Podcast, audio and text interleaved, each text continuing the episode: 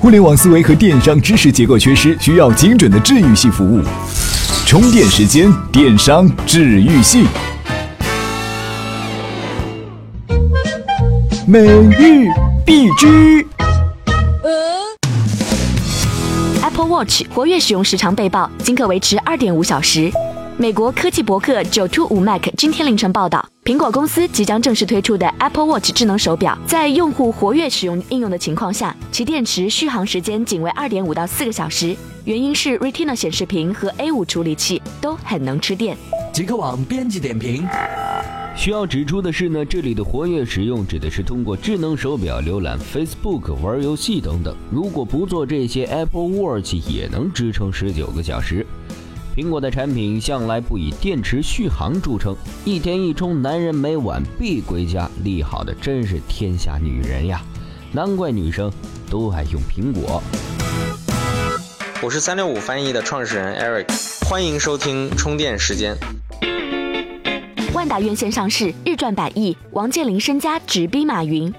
昨天上午九点，万达院线董事长张林在深交所敲响了上市铜钟。至此，万达集团董事长王健林在二零一四年七月提出的今年的目标是力争推一到两家主要公司上市的目标，终于在羊年春节前宣告完成。极客网编辑点评：万达院线果然名不虚传呐、IPO 首日便以百分之四十三点九八的涨幅报收于每股三十点七四元。最重要的是，新增一家上市公司后，王健林家族所持有的股票市值已经直逼马云，并很有可能超越他，从而再一次坐上首富的宝座。如此一来，这王思聪的老婆们又该欢呼雀跃了。瑞士银行一千六百三十九万美元购入途牛网百分之二的股份。途牛网提交给美国证券交易委员会的股东首次持股报备文件显示，截至二零一四年十二月三十一号，瑞士银行通过 USB Group AG 持有途牛网三百七十七万九千五百零五股普通股，持有途牛大约百分之二的股权。按昨日收盘价算，这些股票价值一千六百三十九万美元。极客网编辑点评：大名鼎鼎的瑞银都来买股票，途牛这是要火呀！旅游 OTO 这是看起来游戏，尽管很多人把它批判的体无完肤，其实据小编观察呢，随着移动互联网的兴起，每个经历了互联网洗礼的行业，可能都要再次经历 O2O 的洗礼，大把的机会自然蕴含其中啊！谷歌也要推手机套餐，发展虚拟运营商，已开始内测。三名熟知内情的消息人士透露，谷歌正准备直接面向消费者出售手机套餐服务计划，并通过一个蜂窝网络管理其通话和移动数据。消息人士称，预计这项服务将在 Sprint 和 T-Mobile 美国的网络上运作。谷歌将与这些移动运营商签署协议，以批发形式购买后者移动通话和数据网络的服务。极客网编辑点评：V 五，虚拟运营商之风已经从中国吹到了美国，不知这算不算中国的优秀商业模式的输出呢？需要指出的是，这里的内测仅仅是谷歌内部员工在测试，并不同于一般意义上的内测。不过，这倒是符合谷歌的尿性，对待边缘业务雷声大雨点小啊。我是优巨头 CEO 许浩良，欢迎收听充电时间。一部手机平均装三十四款 APP，手游使用时间最长。第三方数据服务提供商 Talking Data 日前发布的分析报告显示，中国平均每部移动设备上安装三十四款应用，每部设备上平均每天打开应用二十款。其中，用户花在手游上的时间排名第一，紧随其后的是交通导航和社交聊天。极客网编辑点评：一部手机里装多少 APP？使用时间最长的 APP 是什么？每个人的情况可能不同，但有了这个平均数之后，大家就可以对号入座了。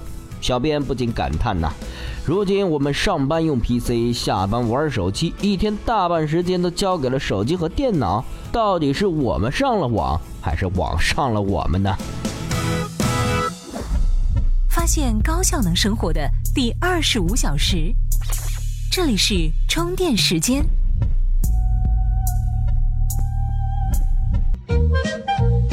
干货不吐槽。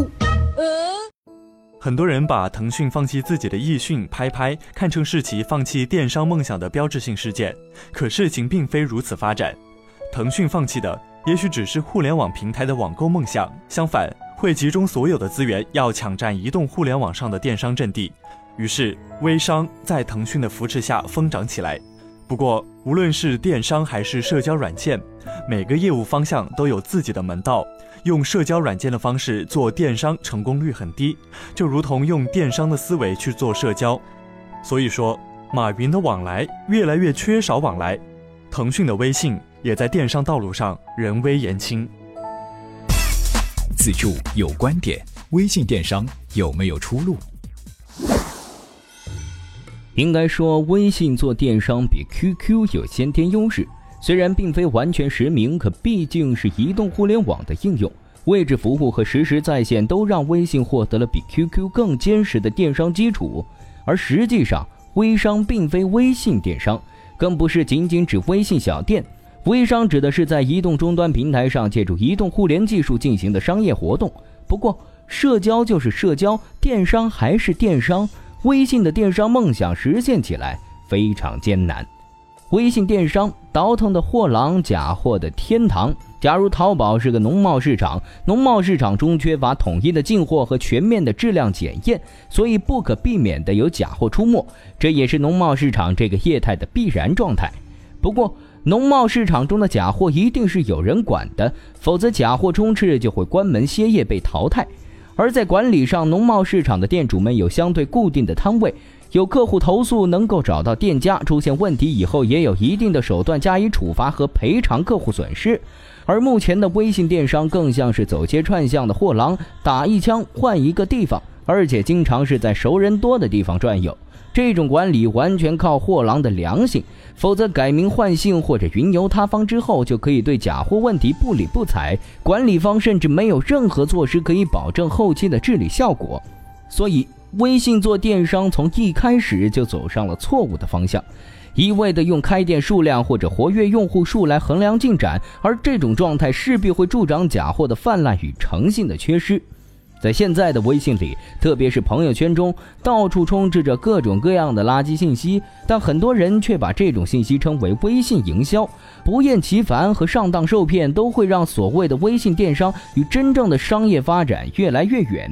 应该说。微信作为社交工具本身就非常有人气，而人气大到一定程度，自然可以被利用为商业利益获取。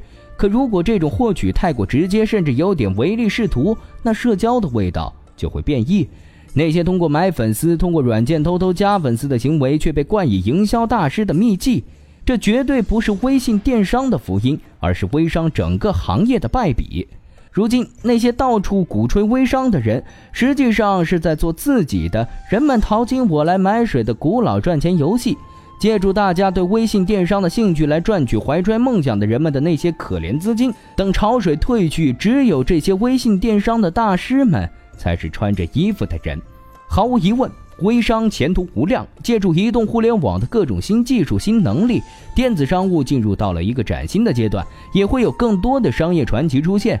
可微信电商却会成为领跑的人，最终会掉队，除非微商们只是把微信当成自己的一个工具而已。各位，近期我们将进行微信会员积分换礼品的活动，送出包括《商战》《电商时代》在内的好书，欢迎关注我们的微信公众号，参与更多节目互动。怎么样关注我们的微信公众号呢？您在微信内搜索“充电时间”，就可以找到加 V 的我们了。关注后赶紧开始每日签到，积分可以兑换礼品哦。这里是充电时间，电商治愈系频道。有媒体报道说，到二零一八年，中国的医疗美容市场将达到八千五百亿规模。姑且不论这一数字的准确性，至少可以看出中国医疗美容行业巨大的发展空间，已经让资本虎视眈眈、垂涎欲滴。而这几天，关于医疗美容行业的互联网大事件可真不少。先是整形行业领先的第三方转诊平台贝尔美获得两千万元的风险投资，而后在十八日，京东商城宣布京东整形电商正式上线。可以说，围绕着医疗美容行业的互联网 OTO 硝烟再起。此处有观点，医美 O2O O 上演三国杀。从目前在医疗美容 O2O 领域发展的各类公司机构来看，除去整形医院自身的网络营销平台之外，基本上可以分为三类。第一类是以目前四大医疗美容 APP 为代表的，包括真优美、更美、新氧社区等。这些 APP 尽管对外的包装宣传各异，其内在核心还是在做一个平台，可以看作类似马云的一个整形行业的淘宝。这类 APP 希望复制淘宝成功的经验。聚集两头，自己赚取平台的利润，重点当然是入驻的商户。这一类的经营者大都是互联网创业出身，在领会移动互联精髓、开辟创新模式上，无人能出其右。不过劣势在于，他们希望借助资本和网络走一条捷径，在辗转腾挪之间玩转求美者和整形医院，不愿意去下笨功夫。第二类是新兴的，诸如京东的模式，百度也算在内。在之前，百度的搜索入口牢牢控制了整形医院的客流。不客气地说，如果没有百度竞价的引流，百分之八十以上的整形医院都要死掉。为此，百度也赚得盆满钵满。同样，作为互联网流量入口的京东，当然不甘寂寞。开放垂直整形电商，在网络上直接销售可以标准化的整形产品，打通整形医院和潜在客户的直接对话交易的渠道。而像网易、搜狐等移动新闻客户端，依托自己的移动互联入口优势，在尝试将线上庞大的客流导向医疗美容行业。这一类的优势在于庞大的客流量，这部分流量对于整形医院来说是一块必须要吃的肥肉，至少可以作为和百度讨价还价的筹码。而劣势在于，京东、网易和百度不同，刚刚进入这一领域，还不了解整形行业，如何把自己手上的资源很好的变现，和整形医院达成一个双赢的模式，还需要探讨。第三类就是以悦美网、美尔贝为代表的，以前一直在互联网上深耕医美行业，积累了庞大的客户群和整形行业专业网站。这一类的优势在于，在第三种类型中，他们是最了解整形行业的，也是和整形医院接触最多的，知道如何从这个行业赚钱，手上也有精准的客户。而劣势也恰恰在此，和整形医院靠得太近，就无法跳出行业来冷静判断，无法作为一个革命者、领先者和颠覆者。相信随着资本的入驻，未来医疗美容 O2O 市场会展开更加激烈的争夺。三国杀的结果如何？是出现大统一的江湖盟主，还是陷入更加混乱的军阀割据？让我们拭目以待。还是那句老话，谁能抓住消费者，看清行业发展的潮流，谁才能成为市场中的王者和胜者。怎么样才能和其他喜欢咱们频道的伙伴们待在一起呢？首先，在微信搜索公众号“充电时间”，进入公众号，选择第三个按钮，点击群入口按钮，然后扫描你所在频道群的二维码，这样你就能随时随地和同频道的伙伴们待在一起啦。随时随地，随心所欲，你的随身商学院。这里是充电时间。风向指南针。曾经很多互联网企业认为，入口战是生死之战，只有占领了入口，才可能被客户注意到，才有流量，才有收益，否则会受制于人，被拥有入口的企业压迫排挤，难以有长效成长。因此，众多的企业砸钱研发、求贤、炒作，希望自己成为用户接入互联网的入口。原以为打赢入口争夺战就能凭借入口过上好日子，不过实际上成本高、收益低、风险大。入口争夺战的胜利意义被高估，所以我们应该想想入口战的二点零时代该怎么打。此处看趋势，从一点零到二点零，移动互联网入口战升级。经过了一点零版本的入口争夺战，移动互联网进入了多入口并存的时代，价值链的各个环节都出现了一些明星企业，甚至是具有垄断性质的巨无霸。理论上，每家拥有入口的企业都可以把另一个入口替换，同样也可能被别的入口所取代。但术业有专攻，入口争夺战打到不是你死就是我亡的程度，得不偿失。互联网入口战的一点零竞争模式已经落伍，二点零版本的互联网入口战是全新的竞合模式。即使自己有入口，也不妨碍与别人的入口合作。自己开了一个入口，同时也能在别人的门口开个摊位。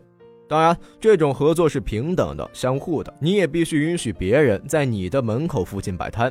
入口之间貌似竞争关系，但通过合作实现用户的自主选择。开放性本来就是用户体验的组成部分，能给用户充分选择的入口才更具竞争力。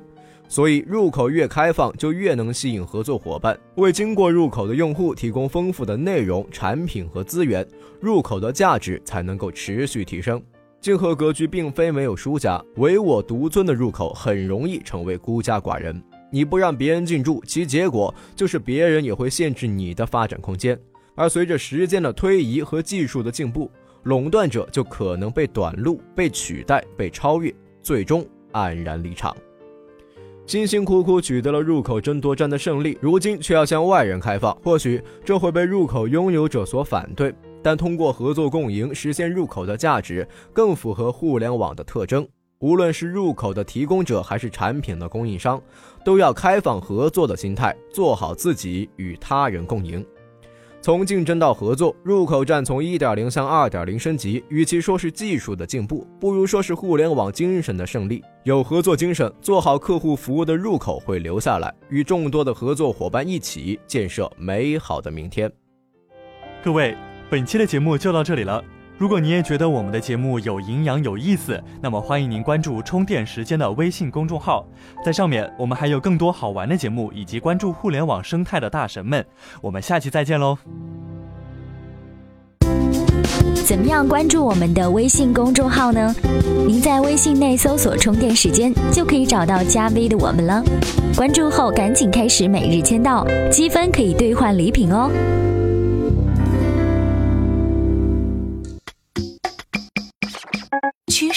观点、数据调查，简单的收听动作，把握行业风向；高效的时间管理，掌握知识方法。